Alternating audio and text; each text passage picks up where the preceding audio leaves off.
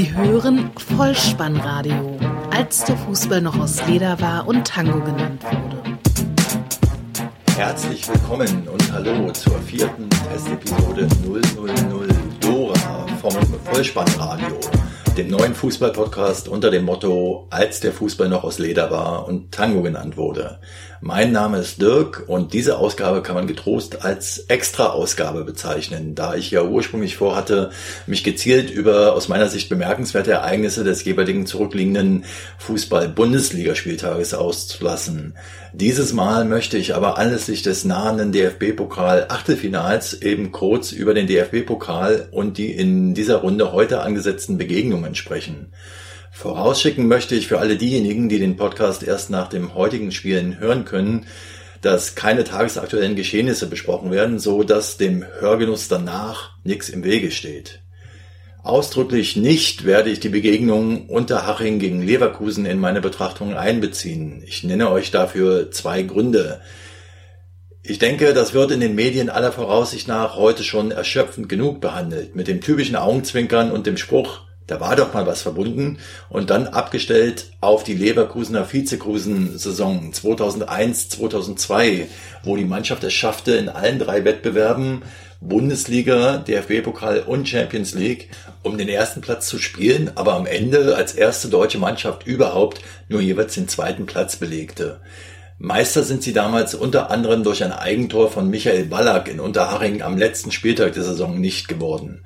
Randnotiz, Michael Ballack wurde bei der WM 2002 in Japan, Südkorea mit der Nationalmannschaft zu allem Überfluss auch nur Vize-Weltmeister und konnte das Finale noch nicht mal selbst spielen, da er sich im Halbfinale die zweite gelbe Karte eingefangen hatte.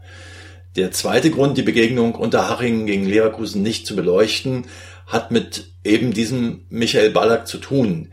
Ich hatte in meiner ersten Testepisode und auf der Homepage bolzen und ruppen.potspot.de erwähnt, nach Möglichkeit Anekdoten des Rumpelfußballs mit in meine Geschichten einzubeziehen. Und nun kann man Michael Ballack, betrachtet man seine Karriere, sicherlich vieles vorwerfen, jedoch eines mit Bestimmtheit nicht, nämlich, dass er ein Rumpelfußballer war. Somit fällt er für die heutige Episode aus. Schade, aber nicht zu ändern.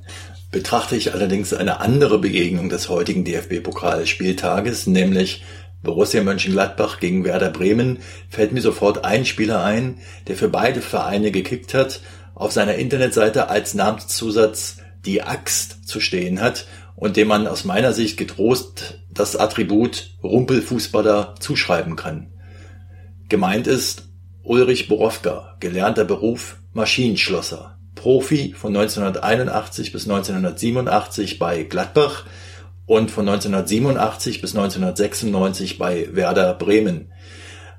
Auf seine Alkoholkrankheit möchte ich nicht abstellen, nur so viel, er schreibt auf seiner Internetseite uli-borowka.de, dass er sie im Jahre 2000 besiegt hat und bewirbt dort seine Biografie von 2012 mit dem Titel Volle Pulle, mein Doppelleben als Fußballprofi und Alkoholiker. Ich habe das Buch selbst nicht gelesen, kann daher dazu nichts sagen. Einen Hinweis möchte ich aber dann doch noch geben. Er hat zusammen mit seiner Frau und fünf weiteren Gründungsmitgliedern den eingetragenen Verein Uli Borowka Suchtprävention und Suchthilfe gegründet. Auch das ist auf seiner Internetseite zu lesen. Zurück auf den grünen Rasen. Wenn ich an Uli Borowka als Profifußballer denke, denke ich an einen beinharten Spieler, der vornehmlich mit gewaltigen Fernschüssen seine Tore erzielte.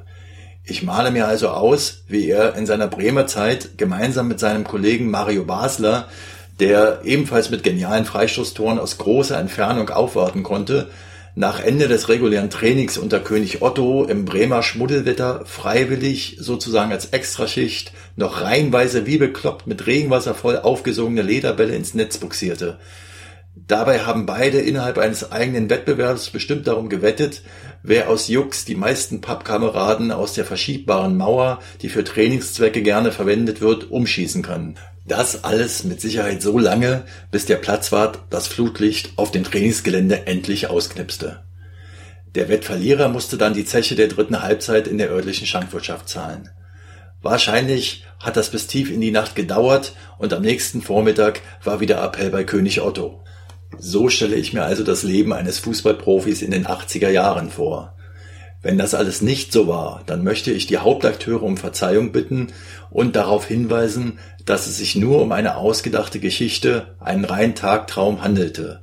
Vielleicht entstanden durch die Tatsache, dass ich in meiner Jugend unter anderem ein Gladbach-Trikot mit der Aufschrift Dazun stolz mein eigen nennen durfte. Der Zusatz, dass ich die Leistung der genannten Fußballprofis ehrfürchtig hochwürdige, sei an dieser Stelle gestattet. Zum Abschluss möchte ich mich bei euch, den Hörern, für die ersten Reaktionen, die durchaus positiv waren, bedanken und euch ermutigen, mir weiter Anregungen über Twitter at Vollspannradio zukommen zu lassen, den Podcast bei iTunes zu rezensieren und kostenlos zu abonnieren, Kommentare auf der Homepage bolzen und ruppen.potspot.de zu hinterlassen, denn alles das ist Feedback für mich, das den Podcast nur noch besser werden lässt.